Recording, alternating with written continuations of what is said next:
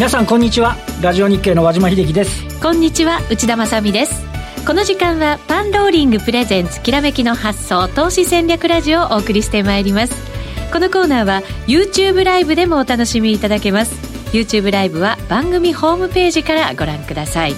えー、さて現在日経平均株価119円高2万2516円となっています。ドル円に関しましては111円33銭34銭あたり一応今日のま高値圏での推移ということになっています。それでは今日のゲストご紹介していきましょう、はい、成田博之さんです。こんにちは。あこんにちは。よろしくお願いします。よろしくお願いいたします。成田さんといえばラリー・ウィリアムズの伝道師という、うん、そうですね。はい、はい、宣伝に来ております。でもラリーがねこの夏相場をどんなふうに予想してるのか。そうですね。面白いそれからその以降はどんなふうなね考えをお持ちなのか、はい、今日はちらっとその考えを見せてくれるんじゃないかなって私期待してるんですよね、はい、よろしくお願いいたします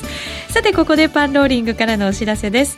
投資戦略フェアエキスポ 2018in 大阪が11月3日に開催されます。実際に売買をしている著名投資家およそ20名の講師が登壇されるほかあ出展者 FX 会社や証券会社などが最新ツールの紹介や豪華景品を用意して皆さんの来場お待ちしています。さらに懇親会も予定していますのでこちらもぜひご参加ください、えー、優先案内の受付開始しています、うん、番組ホームページからお申し込みください。また、成田さんがフォローしているラリー・ウィリアムズの週刊マーケット分析、通称ラリー TV。石原さんのなんかブログにも、その詳細が、ね、書かれてたみたいなんですが、はい、日経平均も予測的中で、最近非常に調子がいいというふうに聞いてます最近と言われるとドキッとしますけども。ねね微妙な言い回しになってますね、今ね。当たる時も、外れてる時も。ちょっと私失言をした可能性がありますけど、まあ調子がいいと。はい、そうですね。最近、えー、なかなか。今最近なかなか おっしゃいました。大丈夫でしょうか？えー、成田さん、ラリーの伝道師ということですけど、特にどんなところがラリーの真骨頂だっていうふうに言えるんでしょうか？あの、長くやってる中で、その、トレードしてる中で、あの、今でも使える、まあ、情報を使ってる。それが一つそのシーズナル的な季節要因ですとか、まあ、株でもよくありますよね。はい、この時期はどうのがなるとかっていう、まあ、そういうものがあったりですとか、はい、あと、まあ、やっぱり統計的なアプローチをよく使いますので、まあ、あの、特にアメリカの場合の祭日前後のその、とあの、独特な動きですとか、うん、それは非常に実は当たり外れるっていうよりも、かなりえー、高勝率ですね。まあ年にするとし7回、8回ぐらいしかないですけども。でもそこがだからチャンス、逃さないでほしいそうですね。はい。それはもう3年ぐらい今、日本語版やってますけども、ナリ TV も、だいぶ好評っていうか理解していただいて、まあ時期が来たねっていう声はだんだん出てきてますね。やっぱりそういうスケジュール的なものっていうのは、そこにこう需給が発生しますから、だから同じような形で動きやすいっていうのはあるんでしょうね。で、ね、しかもね、あの、ラリーの場合は、あの、転換点をね、当てるっていう部分がね、はいそうなんですよ、ね、ここのポイントがポイントですよね。今日もその話してくれますよね。そうですね。はい。はい。よろしくお願いします。はい、この後伺っていきます。ラリー TV 番組ホームページからもお申し込みできますので、ぜひどうぞ。それでは早速進めていきましょう。このコーナーは投資専門出版社として投資戦略フェアを主催するパンローリングの提供でお送りします。それではまずは和島さんに今日のマーケットについてお話を伺いたいと思います。日経平均株価が122円高となっています。はい。あの、昨日ね、日経平均300円下げて。はい。で、えっ、と、まあ、その、まあ、なんて言いますか、先週末からちょっとややこしいね、あの、うん、えっ、と、トランプさんが、あの、FRB にね、あの、利上げすなみたいな 言い方したりして、で、為替がまず円高になって、したら今度は休み期間中にね、えー、どうも日銀が緩和の修正するんじゃないかっていう一部の報道が、やたらに強く取り上げられるような形になっちゃって、はい、昨日ね、債券はもう、あの、暴落に近いような急落して、うん、えー、結果的に言うと、利回りが上昇したんで、またさらに円が買われると。いうような形で。まあ、ただ一方で、あの、昨日、今日も、えっと、今のところ三菱 UFJ あたりは、プラス4%、0.4%ぐらいで推移してますけど、そのあたりが動き始めましたね。そうなんですね。今までまるっきり動いてなかった金融株がどどっとこう昨日から来て、ええ、少し物色の、ね、矛先がこう変わりつつあるような形の中で、まあ引き続きね、外部環境にらみだしですし、今日もあの、えっ、ー、と、インデックスはそれなりに動いてますけど、まあ、出益高とか売買的にすごい少ないですよね。少ないですね。ね。引き続き日本株としては海外の状況況を見守って、まあ、それに追随して動いていくような、まあ、そういう状況でもあるというところですよね。物色の柱がこう変わってきているっていうのって、なかなかこう、今の状況の中、日銀がもしかしてっていうような話の前提がある中で、積極的な感じには決して、ね、思えないので、それがどうなるかですよね。少なくとも、あの、昨日から今日の至る間で、もう来週の日銀金融政策決定会合は見なきゃって話になりますよね。はい、で、何もなくても、黒田さんの会見は聞かなきゃって話になりますし、うん、で、なんか、あの、ヘッドラインが走ったらそれに動いてっちゃう可能性もあったりするという形なので、うん、まあね、米中の貿易摩擦もそうですし、ちょっとやはりね、で、あとさらに言うと、えっ、ー、と、明日から、えー、明日が新越科学とかファナックが、はい、第一四半期の決算が、いよいよね、本格的になってきますね。で、半導体やら FA やらっていうのは半年前にちょうど人気になって、今結構株価ボロボロな銘柄多いんで、懸念なのが、そのまま実現しちゃうのか、杞憂だったじゃないかっていうんで戻れるのか、うん、今、内田さんがね、ちょっと物色の方先がっていう話ありましたけど、まあ、そういうことで、今度、需給に合わせて、ちょうど信用期日が来てるところに決算発表になりますから、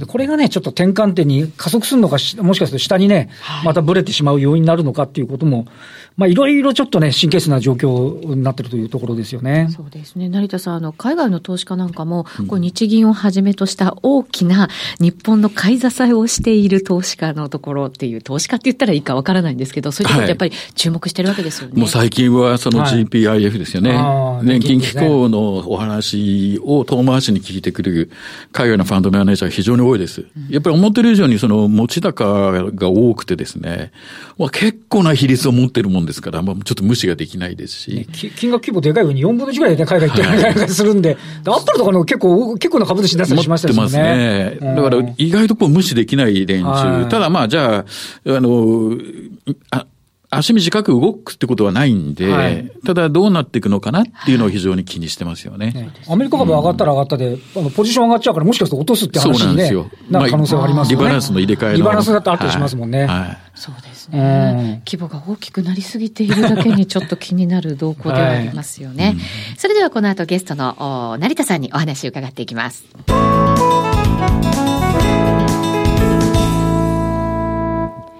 改めまして今日お招きしているゲスト、成田博之さんです。よろしくお願いします。よろしくお願いします。もう、準レギュラーですか、ね、本当ですね。はい。えー、今日も様々なお話を伺っていきたいと思いますが、やっぱり成田さんといえばラリー・ウィリアムズ。はい。ということで、はい、今日はそこから行きましょうか。そうですね。あの、年の初めにそのフォーキャスト2018年というのを出させていただいて、で、その時にも、あの、こちらの番組にはお邪魔してるんですけども、はい、まあ、あの、日経平均の短期サイクルとか、まあ、どういう傾向でいくのっていう話をさせていただいて、ただ、あの、まあ、今日も持ってきてるんですけど、いかんせんその一般の予測と違って、ラリーが提唱してるのはその転換ポイントですよね。先ほど和島さんが言ってくれた。ですからそのタイミングなんですよ。はい、価格というよりも。うん、でも予測というと大体価格で。そうなんですよ、ね。ええー、2万5千なのとか2万なのとかってよく聞かれるんですけど。ね、期待する声もあるんでしょうけどね。ああ、もうすごい多いです。うんで、一応聞かれるんで僕も聞くじゃないですか。ラリーに。はい。はい、そうすると、すごい短文のメールで、ノット手話ってきますね。だよねと思いながら、もう聞くのやめますけどね、最近は。なるほどね。そうですよね。だから転換点を予測する。そうですね。ここで相場が大きく変わる可能性を秘めてるよという、その時期を知らせてくれるのがラリー・ウィリアムそうですね。はい。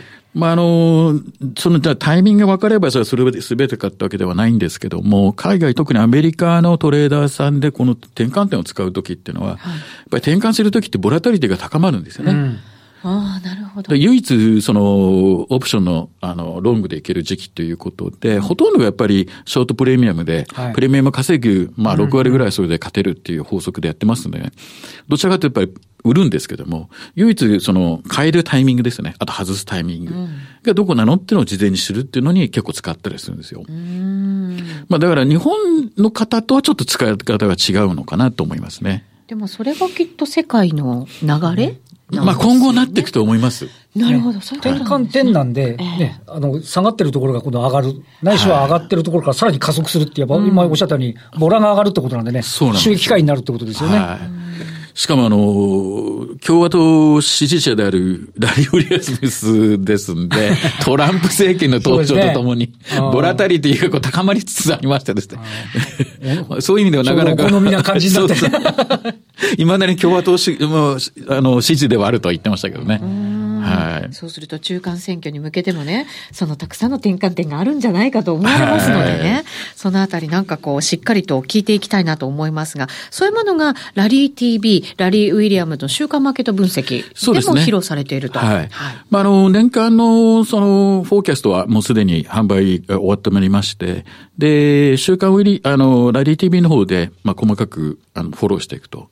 という形に今なってますんで、はい、まあ、あの、とりあえずその1年のその初めに作ったフォーキャストがどうだったのかなっていうお話をさせていただくと、まあ、いくつもサイクルをこう見せてくるんですね。うんで、たくさんあってなかなかわかりづらいんですけど、まあ、見せるそのサイクルの山と谷ですよね。転換しているところ。はい。そこがどこなのっていうのをまず見極めていただいて、うん、で、それをメモっていただいてと。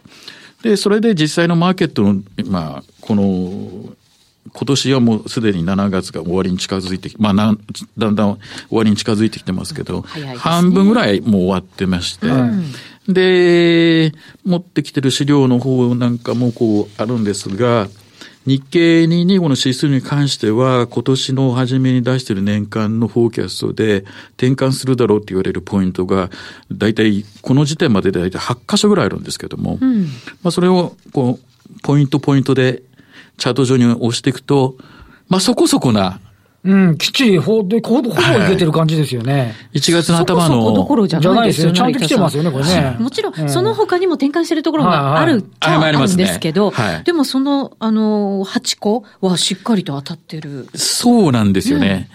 で、まあ、年初の1月のターニングポイントですよね。まあ、これからまあ下がってきてるわけですけども。はい、で、その次に来てるのが、まあ、2月の前半。はい、まあ、そこをボトム打って、2月の後半と3月の頭で、まあ、ちょっとした波をつけて、うんで、4月、まあ3月ですね。3月の後半からまあ、ボトムつけてちょっと上に行ったんですけども、そこが大体2週間、1週間ちょっとぐらいずれてるんですかね。はい。で、あとはまあ5月の、えー、後半につけたボトムのところと、と6月のトップと、うん、そして、えー、7月の頭のこの直近のボトムですよね。はい。8箇所ですね。8箇所。まあ大体当たってるんじゃないのかなっていう。うですね。はい。まああの、日経の分析はもう長くやってるんですけど、ラリー自身もアクティブに運用した時に ETF が出始めて、日経225の連動する ETF やってたことあるんですけども、いかんせん、為替が影響してしまうんで、本当の形じゃないって言ってもやってないんですよ。運用そのものは。はい。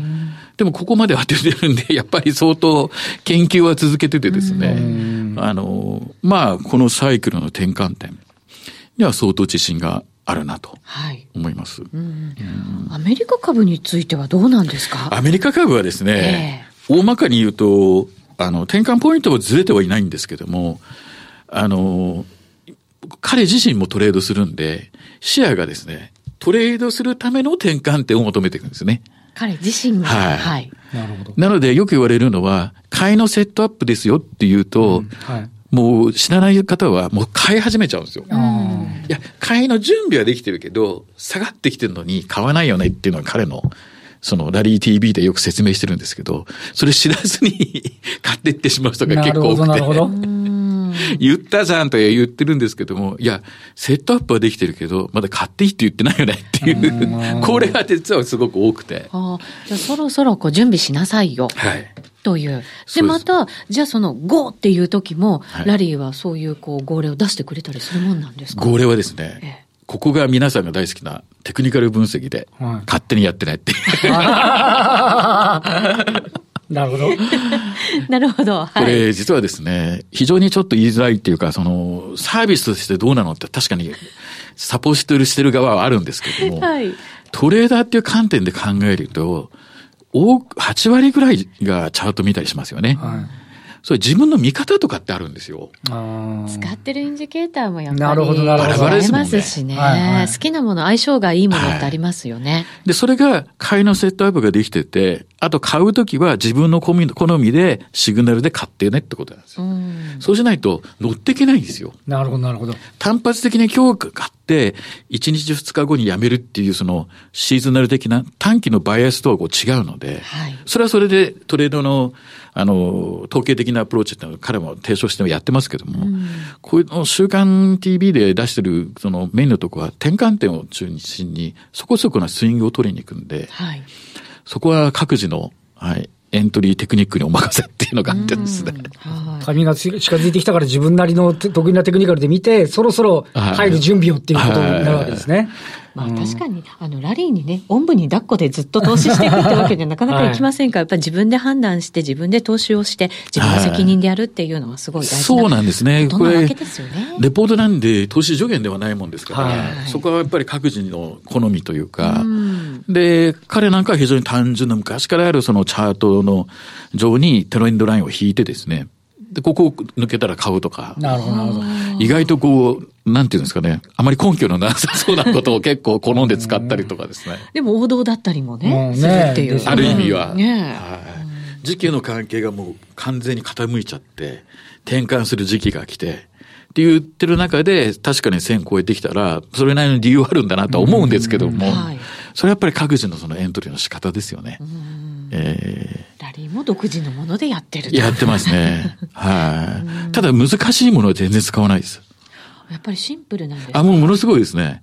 彼自身がその開発してリリースとも3、40年前にリリースしてる、そのパーセント R っていう、ウィリアムパーセント R ってよくチャートのソフトに出てますけど、はい、それを使ったりとか、あとトレンドラインだったりとか、あとプライスのパターンだったりとか、そんななんか難しいものは何もないですね。それでもなんかすごい高いパフォーマンスをね、出せるっていうのが。やっぱりすごいですね。でもなんかこう、うん、そう聞いてると誰でもなんかできそうな 感じに、ねしてくるのもまた不思議な感じで。そうなんですよ。ただその、やっぱりその、理解していく上で、あの、日本の市場ばかりをカバーしているものではないので、はい、ただ、まあ、和島さんも言ってたように、日本の株って結局外的な要因で振られたりとか、はい、と同時にアメリカの株も日本の株によって触れられるんで、うん、まあ一つだけじゃなくて、他の国も見なきゃならないと。そうですね。新興国なんかのね、そうですね。も見つつ、為替の影響も見つつ、商品相場も見つつということですもんね。なので、まあメインにしてる株ですと S&P500 ですね。はい。E ミニって言われる、まあミニバンを今皆さんトレードされてるんで、はい。まあそれを中心に、まあ毎週解説してって、うん、あとはメインであるのは、あの、日本では全然馴染みのない、あの、国債ですね。米国債。おまあ、やっとあの10年ものが3%に来て話題にはなってますけど、ね、はい、はい。はい。やっぱりそういうものですとか、まあ、あと金と、あと原油、あと、まあ、通貨っていう形で、まあ、フォローしてます。うんでも本当にどれも外せないですもんね。はい、株式投資やる性がどうしてもね、ちょっとありますよね。はい、そうですね。まあ、転換点のポイント的なものは先ほどちょっと年間でも触れたサイクル的なものの分析がメインなんですね。はいうん、で、これはもともとは彼に聞くと、チャートを見てると谷の部分ですね。ボトムの感覚をこう拾っていくと、どうも似たようなサイクルで動いてるっていうのに気がついたのが、もう5、60年前で。で、それでそういう研究してる人っていうのを知ったと。で、それからスタートしてるんですよね。うん、なので、実は頭の方じゃなくて、あの、谷の方の。はい。ああ、なるほど、なるほど。はい。間をこう計測していくっていうのが、やっぱり一つのポイントらしくて。で、まあ日経には何百日がありますよとか、340とか180何本があったりするらしいんですけども、問題なのは複数あるっちゃってですね、どれが正しいのかよくわかんないっていう、そもそも彼曰く正しいのはないんだって言ってましたけどね。なるほどね。そう言われると非常にわかりづらいですね。それを、あの、この20年近くはパソコンを使って処理して、はい、独自のその組み合わせたサイクルを一個にしていると。はい、そういうことをサイクル分析では使ってますね。うん、なるほど。はい。まあ、今日持ち込んでる市場の中の S&P500 で例にすると、はい、まあ、あの、大きく分けると、その、大きいサイクルですよね。まあ、ここで言うと日足ですんで、大きいサイクルと言いながらも大体2、3ヶ月のサイクル。うん、で、これはあの、やっぱり山と谷の部分が、その転換ポイントですよね。うんですから、そのどれぐらい動くとかっていうのではなくて、まあ、タイミング的なものをこう示してるっていうことと、あともう一つやっぱり目につくのが、他の市場を元にしてる forecast line っていうのがあるんですよ。 forecast line？はい。これ何なのってよく聞かれるんですけど、単純に他の市場の、あの、価格の移動をですね、ライン化したものを載せてるだけです。市場っていうと、はい、どうどういうところのことを言うんですか？これ一個じゃないんですよね。それもたくさんある。はい。で、今日持ってきてるんですけども、まあちょっと後で時間があればあれなんですけど、日経であればですね、はい、木材なんですよね。なんで木材ってよく言われるんですけど。なんで木材なんですか？なんで木材？結構こう、ビシッとはまるんですよ。へえ。動きが似てるっていう方向です、方向性ですね。はい。方向性とタイミング、大まかなタイミング、細かいじゃなくて。えー、が、なぜか木材の動いた通りの方向に動いていくという。だから、米相場とか言われると、なんとなく、歴史的にも考えてね、ねしっくりくるような気がするんですけど、木材。ね、なんで木材ってファンダメンタル的なつながりはちょっとなさそうな感じですけどね。でも合うんですよね、サイクルはね。あったりするんですよね。ただ当然ずれてきたりしますし、はいはい、その場その場の時に応じて、その先行する市場って実は変わってってます。変わってきます。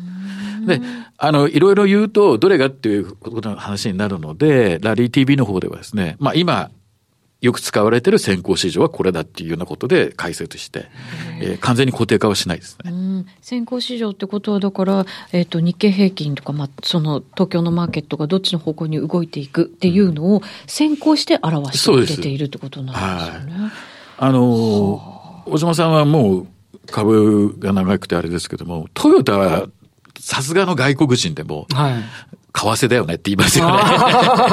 ドル、ドル円なのか、トヨタ自動車の株なのか、わかんないチャートだよねっていうぐらい、こう動くじゃないですか。ああ、なるほどね。じゃあ、日本円の動きを先行するものがあれば、実はトヨタを先行していることになっちゃうわけですよね。なるほど、なるほど。そういう視野でこういろいろ調べてたりとか、してる研究っていうのは実は結構昔からあって、別にラリーがっていうわけじゃなくて。それはだから、投資家の中ってでもずっと昔からあります。あ、そうなんですね。ありますね。はい。今話題の原油の WTI なんかも、あの、最近ですと CME のエコノミストが、あの、2ヶ月ぐらい前にホワイトペーパー出しましたけど、大豆油。大豆油。大豆じゃなくて大豆油。はい。大豆じゃないですよ。大豆油ね。ソイビンオイル。なるほど。の、ヶ月後の動きとが今の WTI って言われてるんですね。言い換えると、大豆油が6ヶ月先行して動いてるって言われてるんで。6ヶ月まで離れちゃうとなんだかちょっとね、ね なんかよくわからなくなったりしますけど。まあ、今朝ツイッターに上げてきたんですけど、まあ、見ると、今回下がってきてる節目も大体6ヶ月ずれて。えー大豆の油がやっぱり高値で、で、その後降りてきてるっていう状況が6ヶ月前だったんですね。はあ、なんか、同じような投資家が動いてるっていうことじゃきっとなさそうな気もしちゃうんですけど。ねでもその相関性に目をつけるってなかなかなもんですよね。はい、経済的なその循環ですよね。はいはいえー、事業主はやっぱりどうしても物を買って作って、で、それを作るにあたっては需給の環境を見ながら、これぐらい売れそうだから、いくらか仕入れましょうっていうズレが起きてくるんですよね。ああ、なるほど、はい。で、途中でその銀行が絡んできてお金がついたりとか、そういうので実体経済今でも動いてるんで、いくらデジタルアセットのビットコインが出、あの、仮想通貨が出ても、実体経済にはもう、の彼らも一部ですから、はい。はい。どうしても、ビットコインも先行指標を追うんですよ。で、それ何なのっていうと、ドルインデックスですね。はい。ドルインデックスが先行してますね。ドルインデックスの方が先行なんですね。はい。はい、仮想通貨じゃなくて。はい。この2週間、1週間ちょっとぐらいですかね。ボトムってビットコイン上がってきてるんですけど、ドンピシャですね。へえそうか。まあでもそれも永遠にそれがずっと、ね、先行してくれるってわけではなくて今のこの時期先行してるんだよっていうことになるとやっぱり自分でそのすごい膨大なデータの中から見つけるってものすごい大変なわけじゃないですか。ね、見つけられない可能性の方が高いですよね。うん、まあそれをやってもらってるので、うん、はい、まあちょっとこういう他とは違うえー、価値があるのかなっていうふうに思います。本当そうですね、投資って確実なものってなかなかないわけですけど、ないですね。なんか背中を押してくれるものとか、はい、なんかこう、そういうなんかこう、助けになってくれるものってすごいなんか心の支えとして必要だったりしますよね。ねねなかなか興味深いお話ですよね。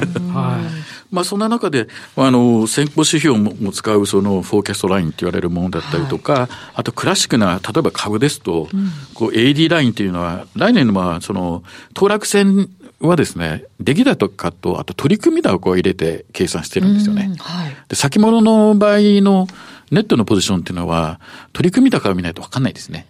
ただ単に売買のどれだけ本当に残ってるのかっていう。それで今回見ると S&P がだんだん上げてる中で、この騰落の AD ラインは上げてこなかったんですね。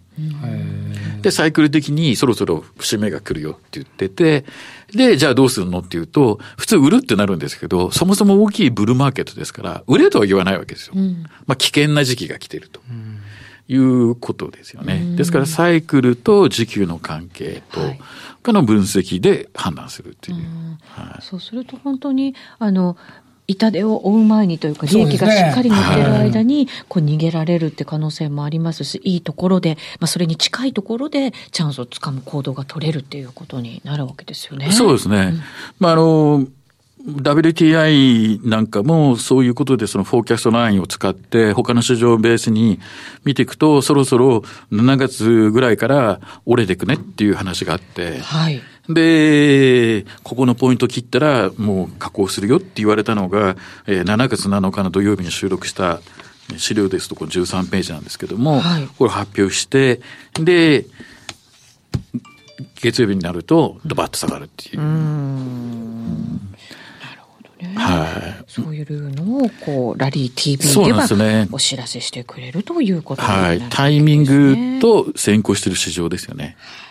はい、えこの後の延長戦でもそうですね。はい。YouTube ライブでお話を伺っていきたいと思いますが、えー、ここでですね、えー、パンローリングから改めてお知らせです。パンローリングのカスタムチャートアプリというのが公開されてるんですが、複数市場のオーバーレイチャートが表示できるということになるんですね。うん、やっぱりこれ、あの、先ほども出てきましたけど、いろんな市場を見ていろんな市場と比べられるっていうのはすごく大事なことなわけですね。そうですね。このやり方をちょっとこう慣れて自分でいじってくるとですね、はい。お使えるじゃんってなってくるんですよね。うん、なかなか面白いねっていう話になりますね。はい。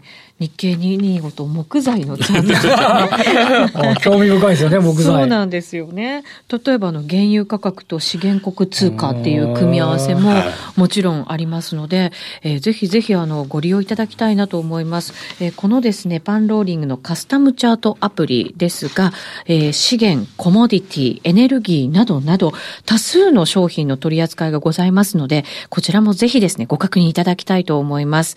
えー、石原淳さん、そしてラジオ日経でおなじみの相場志郎さんの5本の移動平均線や、バカラ村さんの好きなセットアップチャートなどもご用意しているということでございます。詳しくは番組ホームページをご確認ください。えー、もう一つ、マクロ分析と銘柄研究株の通信スクール月例講義2018年8月号の予約も受付が始まっています。坂本慎太郎さん、B コミさんの銘柄おすすめになっていますので、こちらもチェックしてみてください。